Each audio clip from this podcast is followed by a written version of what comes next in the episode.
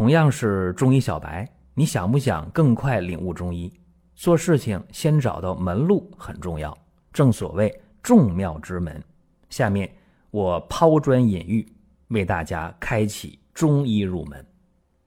本期的音频啊，是一个没有结论的音频，或者说本期的中医入门这个节目，它是一个闲谈的性质，不像以往啊，以往我们的中医入门都是。给中医小白做一些最基础的讲解，那是以往。那这期节目很特别，因为它没有定论，它是一个闲聊的东西。这说来呢，话也不长。昨天我有一个茶友啊，他找我喝茶，喝着喝着，哎，接个电话，他的两个朋友过来，哎，四个人坐在那儿喝茶。因为他们三位呢都不是中医中药这个圈子里的人，那么一聊呢，哎，这三位呀，其中那两位新朋友就很感兴趣，哎，帮我看看脉啊，帮我怎么怎么样。然后呢，我就说了，我说古人呢，古代的中医啊，不会轻易的给人看脉。大家知道这个事情，可能有人知道啊，说名医呀会送你一脉。是吧？我不收诊金，我给你看看脉，但是没有主动的说啊，我给你看一下，没有。在对方提要求了，然后中医呢可能给他看一下。现场也是，那两位呢喝了点茶，哎，听我这朋友一说，哎呀，特别感兴趣，哎呀，你帮我看一下。那么也看了，看完之后就感慨，其中一个人说：“哎呦，我说您这脉条准呐。”另一位也说说，哎呀，你看我这病，你给我开这方，我回头我就抓药去，怎么怎么样？再往下聊，嗯，涉及到一个没有结论的话题，就是刚开始我说的，为什么没有结论呢？涉及到两方面，第一个就是中西医的长短优势的一个评论，你看，大家就愿意把中医西医放到一起去评论。评论的内容无外乎就是：哎呀，这中医呀慢慢郎中吗？西医快啊！中医治病稀里糊涂啊！西医治病可明白了。哎，你这个细胞，你这个位置怎么怎么样啊？当时呢，这两位茶友也没能跳出这个圈儿。哎，首先就是说，呃，这两个医学的长短，就先聊这个。第二个话题，就聊到了一个德的问题。医德的问题，说自己曾经遇到过某某某谁谁谁哪个月哪个大夫怎么怎么样啊？怎么给我开那个大处方开了好多没有用的药啊？谁谁谁手术啊？怎么怎么样？你看，一个是术，一个是德，其实就两件事儿，对吧？当时呢，我听他们去说啊，我听了一杯茶的功夫，听他们聊这个事儿。然后我心里边就在想说：“哎呀，一言难尽。为什么？因为中医中药啊，这历史太悠久了。前些年我看了一本苏联人、前苏联的彼得罗夫写的医学史，大部头啊，我也没看完，嗯，草草的看了一下。在这本书里边，他就很明确的说：他说，中国药店起源极早啊。”确实，前苏联这位彼得罗夫他也非常崇拜中医药。那么中医药这个历史确实太悠久。我们一讲，哎呦，中国历史上下五千年。但是有人说不对啊，没那么长。为什么？因为现代人吧，他都要从土里挖出来，他才说哦，有这东西，对吧？包括咱们断代史也是研究啊，说中国这个夏商周。啊，周朝没什么可说的了，对吧？包括在两千多年前的周代，就有公办的藏药机构，包括范晔在《后汉书》里边不写个故事吗？就是说，在市场里边有一个老爷子啊，这个白天卖药，晚上装葫芦里去，是吧？有这么一个故事。包括到了今天了，很多药铺也愿意用那个葫芦啊，挂在门前。叫悬壶济世，不说断代吗？不说夏商周吗？商好办，挖出东西了。那夏呢？夏朝很多人现在说：“哎呦，没那事儿，是吧？”很多西方学者说：“你没有这事儿。”那么，且不说这上下五千年到底多长吧，咱就从这汉朝开始算啊，或者从这个周代开始算，这历史就起码两千多年了吧，对吧？中医药，呃，非常非常的古老。然后大家就说：“那你西方医学，呃，到咱中国来，你这短短的一二百年啊，你看现在发展多快呀，是吧？”呃，手术做的多好啊！说你你中医没这个，哎，我说谁说中医没有手术啊？哎，其中有一个茶友的说说，哎，我知道说那个华佗啊，麻沸散呢，又是关羽刮骨疗毒啊。然后那位就说说不对，说这样小说里的《三国演义》里的不是真的。哎，说中医手术这块不行啊，啊，外科不行。然后当时呢，我这样说啊，我说。且不论华佗这个事儿，因为都得考证嘛，是吧？都都得找到真凭实据嘛。现在讲究这个，我说咱们就说在唐朝吧，这种可以吧？一千多年前的事儿，在药王孙思邈他的千金药方里边，就写到了外科手术，还是眼科的手术，一根鸡的羽毛，一个钩子。一把刀，一块棉花，嗯，就能做眼科手术。我一说完，人不信啊！我说你有时间，你搜一下，你上网搜一下《千金药方》里边《七窍并上》这篇里边就有，就有这个白膜慢筋割治术，有这手术啊。哎，我一说完，他们很感兴趣，说还有别的手术吗？我说有啊，《千金药方》里还能用冲液导尿呢。今天你导尿用那胶皮管。在那个时代没胶皮管，用冲液导尿，而且还有下颌关节复位术，都在千金药方里边。唐朝啊，就掉下巴啊，下颌关节脱位，那写的很细啊。怎么复位呀？先牵引往下拉，再往后推，还告诉你赶紧把手肘拿出来啊，别咬着。所以说，这个唐朝的时候啊，千金药方里边这个手术它不是没有。包括到清朝的时候啊，当然中间跨度太大了。到清朝的时候，王清任的《医林改说》那里边涉及到大量的解剖的知识。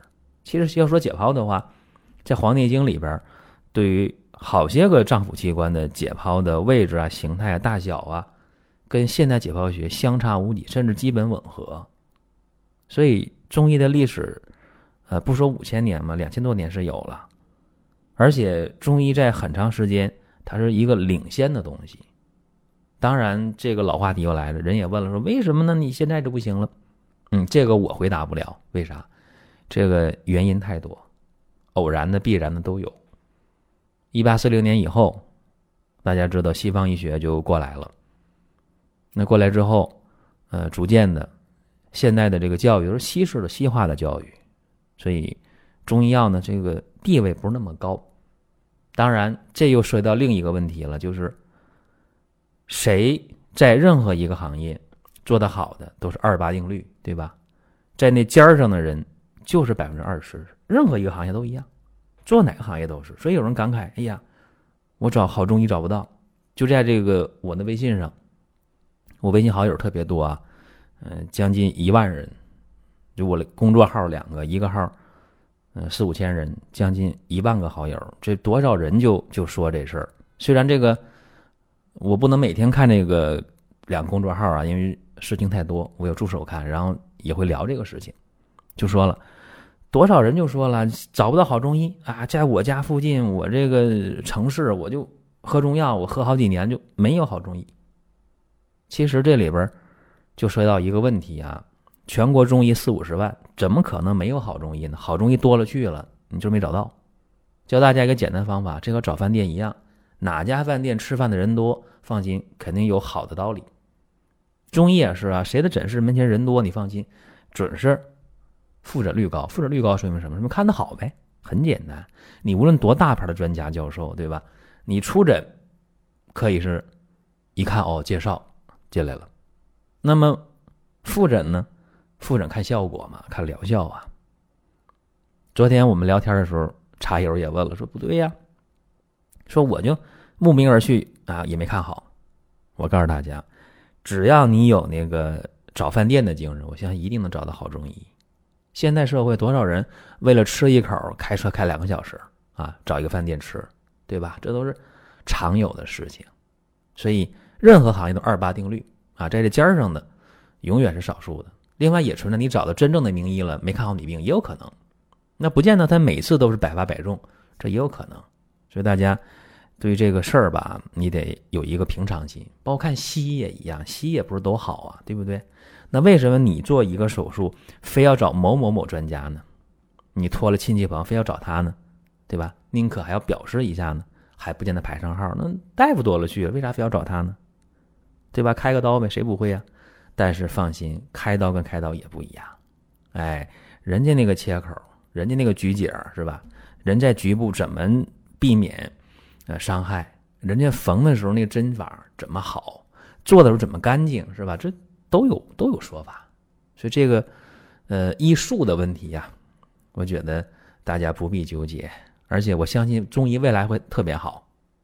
为什么？因为现在对这个中医是从管理层面是重视的，而且呢也特别欢迎西医的朋友啊，能够呃有精力的话了解点中医啊。那么你你可以说了解完了我不信。或者了解完你信了，这都可以了解了解，对吧？而现在也提倡，呃，西医学中啊，西医可以学中医，开中医的处方。以前历史上就提倡过，现在又提倡了，我觉得这是好事儿。所以呢，能不能找到好的中医和能不能找到好的西医差不多。任何行业，呃，水平高的人一定是二，水平一般的或者差的肯定是八，这个没有争议。哪怕你就去剪个头发，是吧？也是，那理发师也是手高手低，他都不一样，这是一个术的问题呀，术的问题。再就德的问题，昨天喝茶也聊这个事情，啊，说德的事儿。哎呀，这个大夫我去了，那明明水平不行，给我开药还告诉我一个月准好，结果喝俩月药了还没好呢，又喝出别的问题了。昨天有一个茶友说了，哎呀，我找哪个大夫，可有名了，我找他喝药，喝一个月告诉看肯定好。然后我喝到一个月了没好，他说你再喝一个月肯定没问题。又喝一个月，喝的这胃呀都抽筋了，用他的话讲，然后天天腹泻，那肯定没对症。其实大家呢要知道，你喝中药也好，呃，买营养品也好，买保健品也好，只要它适合你的，你会看到效果。我们在听节目的过程当中啊，想说的话、想问的事儿，可以通过评论来实现。如果说身边人也需要这个内容，你可以转发一下。再有啊，就是关注的事儿，点关注不迷路，下回还能继续听。另外，大家可以关注一个公众号，叫“光明远”，阳光的光，明天的明，永远的远。这个号啊，每天都有内容的持续更新，方便大家了解最新的动态。点赞、关注、评论、转发。这几个动作一气呵成，感谢各位的支持和捧场。当然，重的病可能见效的时间要长一点轻的病用着就有效。大体的规律，那也有的时候重的病见效反而快呢。那么多长时间见效呢？一般来讲啊，一般来讲，在一个月左右，我觉得再重的病也得有效果了。快的可能是十天、二十天的，或者是。一星期，哎，它效果就出来了。所以你看，老中医开方子一般这三副药、五副药、七副药，七副药顶天了。你让他给你再多开药，老中医都不干。很多老爷子就秉承这个信条，我绝不给患者多开药。为啥？这病是变化的，对吧？哎，当然，如果营养品、保健品另当别论，哎，有效了可以长期用。但是治病的时候，病很急的时候，真的是随时调整这个处方的，这是很合理的。昨天我给他们这么一讲，哎呦，人拍大腿说：“对，你说的有道理，啊。”所以昨天聊的总体来讲就两件事，一个是医术，一个是医德。然后说医德呀，谁谁谁不好？我说这事儿吧，其实古代也有医德不好的啊。我说在清朝啊，呃，苏州有一个姓曹的这么一个中医，当时特别有名，诊费特别高，条件差的人请不动他，说没钱。然后当时苏州城里一个土豪啊，家里这未出嫁女儿就病了，把这个曹先生请去了。曹先生隔着这个幔帐啊，一按脉，哎呀，喜脉，怀孕了。当时这个富家翁啊，很有修养，很有涵养，没发作。说说我在家里人没出嫁女儿怎么能怀孕？没说，开药吧。嗯，曹大夫开药了，开完药走了。第二天，这个土豪富家翁又把这曹先生请来了，说你再给复诊一下，昨天喝药了，感觉挺好。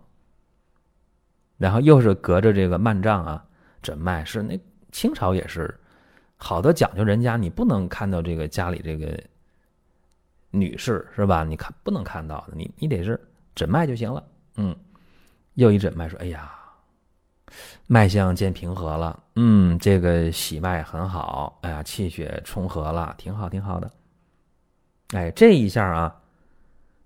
这富家翁就翻脸了，为啥？帐帘一掀开，里边出了一个男人呢，呵 呵出问题了吧？嗯，第二天伸手那个不是姑娘了，是人家的儿子，哎，所以说啼笑皆非，对吧？那你说这不就是蒙人呢吗？所以这就是德的问题啊！你说你医术精湛啊，医德还高尚，所以这个要求吧，有人说挺正常，但有的时候。嗯，我觉得这要求吧还不好说。啥叫不好说呢？虽然药王孙思邈讲大医精诚啊，大医精诚。虽然《黄帝内经》里边也说了，得其人乃传，非其人勿言，是吧？说你谁能干这行，谁不能干这行，那是有讲究的。那德不行，那那不行啊。说实话啊，我觉得，呃，医生当中这个行业当中。那么德太差的不太多，说实话啊。但是医术这东西没办法，这每个人的个人的一个修为啊，个人的体悟，这真不一样。同样都一个师傅教的，这医术高低就相差太多了。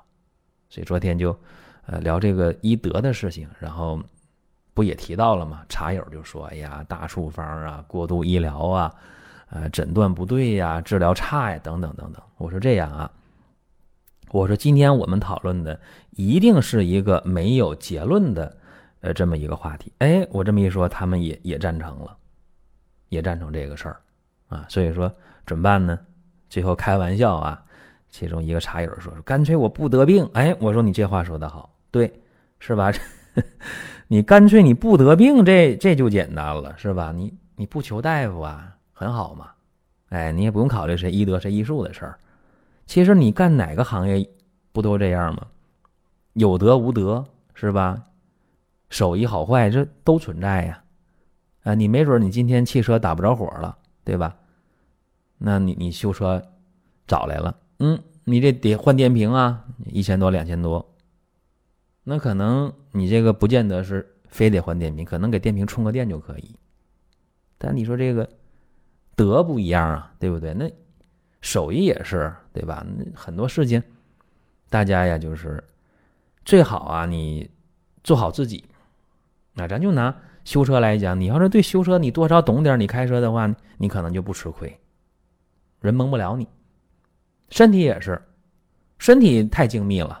我记得我刚学医啊，肯定学解剖课那时候，哎呀，当我第一次进解剖室的时候，我特别感慨，我说啊，我这就是人呐。哎呀，四分五裂的是吧？这这就是人呐，那怎么能有思想、有情感是吧？怎么能做那么多事儿呢？就有点不可思议。